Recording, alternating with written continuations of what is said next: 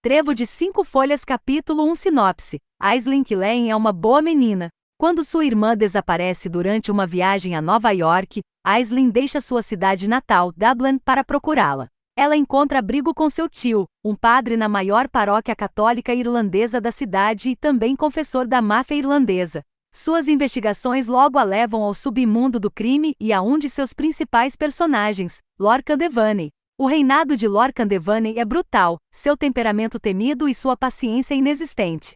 Aislinn tem certeza de que ele é o homem que sabe o que aconteceu com sua irmã. Ela percebe tarde demais que atrair a atenção de um homem como Lorca é uma ideia horrível. Quando os segredos do passado de sua família são revelados, ela é forçada a se casar com um homem que pode ser o responsável pelo desaparecimento de sua irmã. Ela encontrará sua irmã e escapará do casamento indesejado, ou será a segunda que leem a desaparecer? Prólogo. Vai ser um novo começo. Eu posso sentir isso. Tudo aqui está me impedindo de alcançar meu potencial. Em Nova York posso me tornar alguém novo. Posso encontrar um agente que realmente me ajude a entrar nas revistas e nas passarelas. Imogen sussurrou, seus olhos verdes distantes. A cor dos nossos olhos era a única semelhança externa que tínhamos, mas onde meu cabelo era ruivo, o de Imogen era loiro avermelhado. Embora ela o pintasse de um tom mais claro de loiro desde os 16 anos, odiando o leve tom avermelhado. Meu cabelo não tinha apenas um toque de vermelho, era ruivo, não importava a iluminação.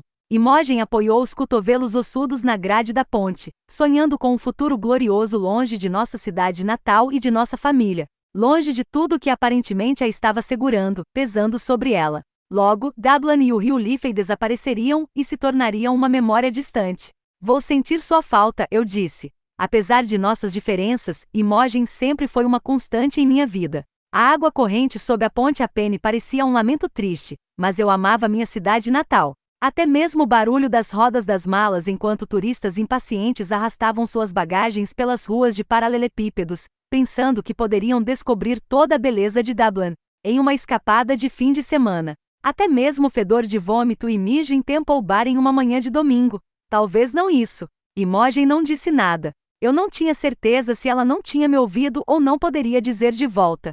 Ela já se foi, não mais acessível para mim. Ela sonhava em partir há muito tempo e agora finalmente tinha o dinheiro por chantagear o pai de Finn. Se ele não pagasse, ela diria à esposa que ele engravidou uma garota de 16 anos. Você não quer esperar até o terceiro aniversário de Finn? Faltam apenas quatro semanas, eu disse. Ombros curvados, os dedos finos de Mogen agarraram o corrimão. Não posso. Já reservei o voo. Você e mamãe cuidarão dele. Ele nem vai perceber que parti. Em um ano ou dois, ele terá esquecido que eu existo. Meu coração doeu ao ouvir suas palavras. Eu queria culpar a incapacidade de Mogen de cuidar de Fim sua tenra idade. Ela deu à luz a ele três meses após seu aniversário de 17 anos. E o fato de que o início da vida de Fim foi difícil porque nasceu oito semanas antes, mas isso nunca me impediu de cuidar dele. E ser jovem também não impediu mamãe de cuidar de nós. Ela deu à luz a Imogen duas semanas depois de seu aniversário de 16 anos, e eu a segui 12 meses depois. Não posso me crescer se não for para Nova York, disse Imogen, parecendo culpada por um segundo. Estou envelhecendo. Ainda tenho uma chance de seguir a carreira de modelo aos 20 anos, mas não posso esperar mais. Ela apareceu em alguns anúncios de moda para marcas menores e participou de alguns desfiles em shopping centers em Dublin. Mas, fora isso, as selfies em sua página do Instagram eram o mais próximo que ela chegava de ser uma modelo. Eu sei.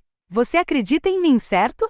Que posso me tornar uma modelo famosa. Eu acredito, eu disse. Era uma meia-verdade. Eu acreditava em Imogen. Ela era linda, alta e magra, com maçãs do rosto salientes. Eu acreditava em seu potencial para trabalhar como modelo, até admirava sua energia, mas temia que ela se cansasse rapidamente se as coisas não saíssem facilmente ou não exatamente como ela esperava, ou que seguisse opiniões perigosas que prometiam fama rápida em troca de algo. Basta ter cuidado, eu sussurrei. Os olhos de Imogen se enrugaram em diversão. Você parece a mamãe. As duas preferem evitar todos os riscos e viver na sua bolha confortável, no mesmo lugar, com o mesmo emprego, o mesmo namorado chato, mas eu quero mais. Eu tenho sonhos. Eu ignorei o soco de Imogen em Patrick.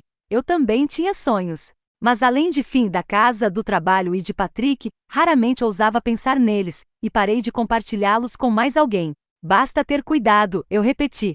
Farei o que for preciso para conseguir o que quero, Aislinn. Minha preocupação tornou-se uma torrente.